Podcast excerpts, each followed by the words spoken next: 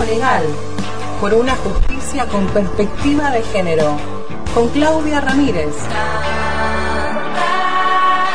tantas y tantas hermanas En el hilo invisible.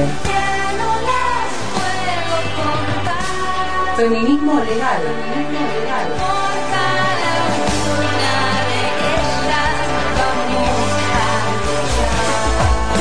La justicia es machista, que sea feminista la memoria. Ya llegó la hora de la resurrección. Hay que salir a la calle y no esconderse y hablar, solamente hablar. Ya pasó lo que tenía que suceder. Hay un pueblo que Saludamos a esta hora Claudia. Buenas tardes. Hola, Pao. Bienvenida a un nuevo hilo invisible. ¿Cómo andan? ¿Bien? ¿Todo bien? bien. Sí. Empezando otro lunes. Iniciando una semana, eh, esta semana, y, y bueno, y pronto vamos a escuchar a ver qué nos trae hoy Feminismo Legal. Bueno, hoy vamos a hablar de abuso. En concreto, de abuso sexual. Eh, primero, bueno, que el abuso implica uso de poder. De alguien que usa un poder sobre otra u otra porque puede. Puede usarlo y lo, lo, lo hace. Eh, cuando hablamos de abuso sexual, acá ese poder se usa sobre la libertad sexual. Eh, es implica eh, invadir el espacio corporal de otra persona eh, sin permitirle elegir con quién quiere, cuándo y cómo. Eh, el, tema, mira, cuando hablábamos, como hemos hablado todos estos lunes, de la importancia de las palabras, de lo que simbolizan, el por qué el cambio, eh, antes eh, los delitos sexuales se les llamaban eh, delitos contra la honestidad de las personas. Esa palabra honestidad tenía como una carga bastante pesada porque implicaba que una vez que una persona había sido abusada, eh, quedaba en un estado permanente de deshonestidad, ¿no? Como que se, eh, se sacralizaba mucho la cuestión sexual, entonces una persona, una vez que su cuerpo había sido invadido, sea voluntaria o involuntariamente, ya quedaba en un estado permanente de por vida de deshonesta. O sea que le hacían cargar a quien había sufrido el abuso eh, esa situación de permanencia. Eh, como siempre, recargando de alguna manera eh, en quien sufre ese abuso de poder, en este caso sexual, cargaba de por vida esa, entre comillas, marca. Eh, bueno, ahora lo que se llama son eh, delitos contra la integridad sexual, que tiene que ver con eh, atentar de forma violenta contra esa libertad de la persona elegir eh, la actividad sexual que quiera, con quién, cuándo y cómo. Y esto es importante porque puede ser que la, eh, el abuso se dé con alguien que se esté en pareja, o sea que se quiera con e- el con quién estamos de acuerdo, pero no estamos de acuerdo en el momento ni el cómo hacerlo, porque también antes se consideraba que cuando una persona estaba en pareja o casada no cabía denunciarlo o acusarlo de abuso porque bueno era como una obligación ahora no o sea yo puedo querer tener eh, relaciones sexuales o, sexo con vos pero no quiero ahora ni quiero de esa manera y eso también es un abuso eh, Después lo importante es, tampoco existe, o sea, sí existe como hecho, pero no como figura legal, lo que antes se llamaba violación. Ahora ah, todo, todo se engloba en la palabra abuso sexual. La- lo que se diferencia ahora es el abuso sexual simple y el abuso sexual agravado. El abuso sexual simple es todo eh, atentado contra la sexualidad de una persona de cualquiera de cualquier género o, o cualquier sexo eh, por el cual se atenta contra esta libertad sexual y hay un roce, un acercamiento físico.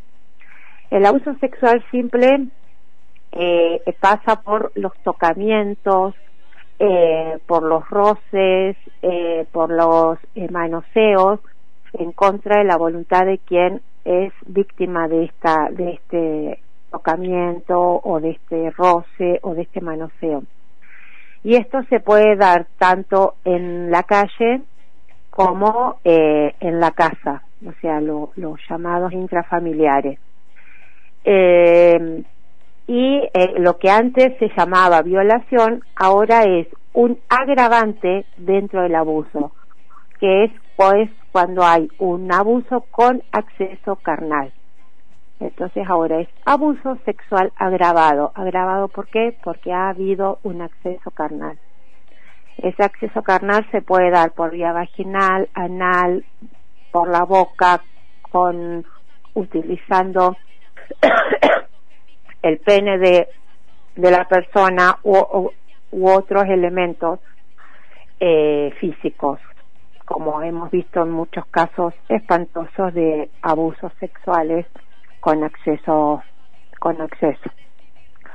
Eh, antes, en los tocamientos, que ahora lo que le llamamos abuso sexual siempre se le llamaba abuso deshonesto.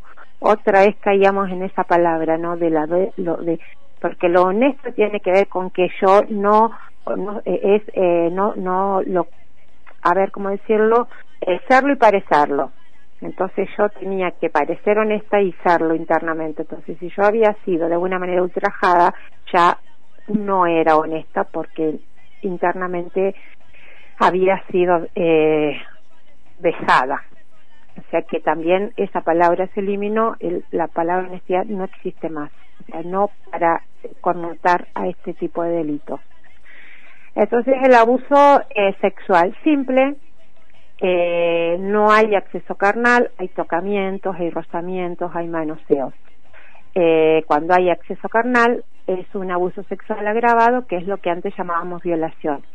Pero hay una figura que a mí me parece sumamente interesante, que no llega a ser agravado con acceso carnal, sigue siendo un abuso sexual simple, pero eh, se llama eh, gravemente ultrajante.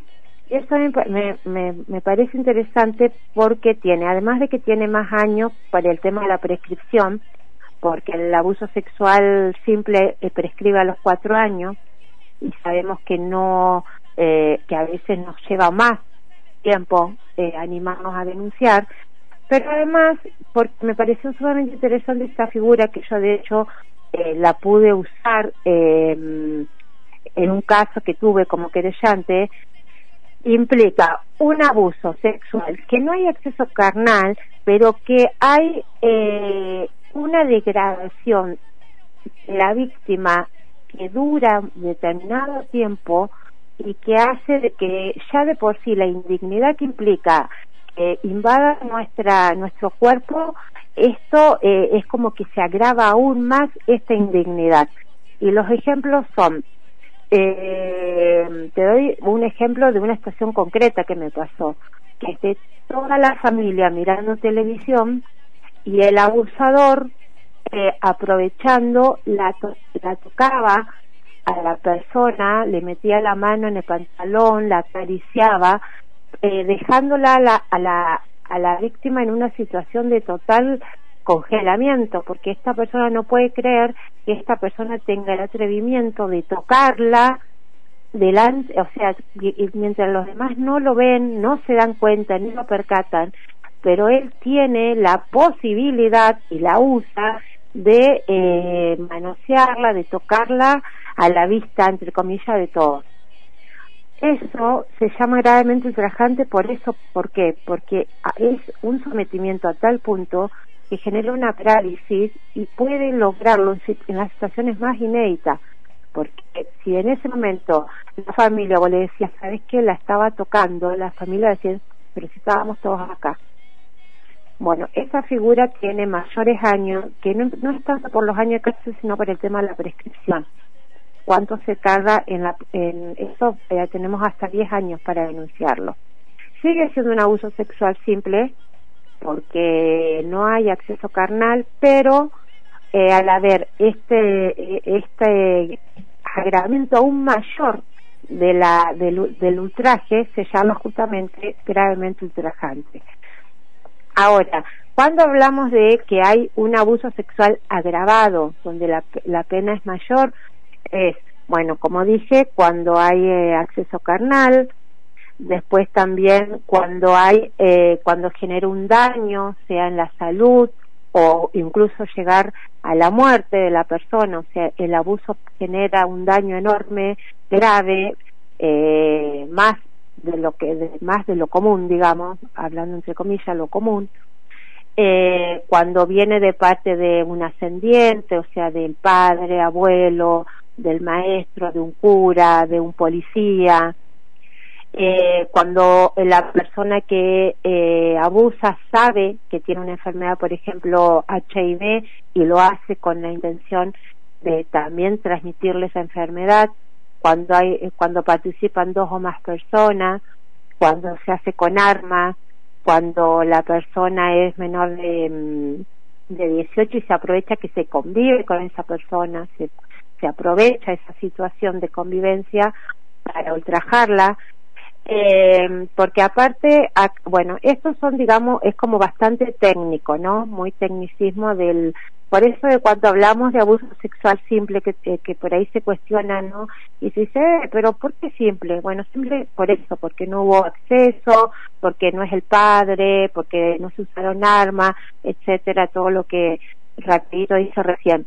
Pero más allá de todo, en toda la situación, lo que tenemos que eh, que nos quede claro que yo lo, lo, lo dijo de hecho un juez en una audiencia penal cuando hablamos de abuso sexual no se busca o sea no hay una búsqueda de placer sexual en el hecho sino que lo que se busca es un sometimiento de la persona. O sea te abuso porque puedo. Eh, porque de hecho las personas que abusan incluso tienen pareja o tienen posibilidades de tener una relación sexual eh, eh, digamos, eh, con, con, consentimiento, o sea, lo pueden hacer con otras personas y pueden disfrutar de la vida sexual. No, acá no se hace por una cuestión sexual, se hace por una cuestión de poder. Lo hago porque puedo, y porque puedo, eh, te ultrajo. Y no es por, por el hecho de ser mujer o de ser eh, sino que simplemente, o, sea, no, no tenemos que mirar al, al por qué la víctima es abusada, sino el por qué el abusador lo hace y lo hace porque puede, simplemente por una cuestión de el placer de someter a otra persona. Importante esto de estas diferencias y también me quedó ahí como, como picando el tema del cambio de palabras, ¿no? que siempre venimos diciendo la importancia de, de ponerle otro concepto que tiene que ver también con modificar nuestros imaginarios eh, y está y está muy muy interesante pensarlo desde esa desde esa manera. Así que te agradecemos eh, estas informaciones. Algo más para el micro de hoy eh, no, decir que la, el lunes que viene eh, vemos un poco más desde la parte psicológica, porque ah, eso me quedó, pero se me hace me cortó el tiempo, que en estos casos es muy, muy, muy importante el tema de la pericia psicológica, porque la, lo, la, los abusos te dejan, eh, mediante una pericia psicológica, ciertos rasgos que son como la huella digital. O sea, por eso cuando dicen eh, se mienten las denuncias, yo lo que les digo es que una pericia psicológica de, enseguida muestra eh, que acá hubo un abuso. Es como tu huella digital, no la puedes negar. El lunes que viene hablamos de abuso intrafamiliar y ahí donde la psicología eh, tiene una relevancia aún mayor de lo que ya tiene por sí en los abusos. Gracias, eh, Claudia, por estas informaciones que tienen que ver con nuestros derechos también y es importante de difundir. Te mando un abrazo. Abrazo, abrazo grande. Chao, chao. Feminismo legal en el hilo invisible. Por antena libre.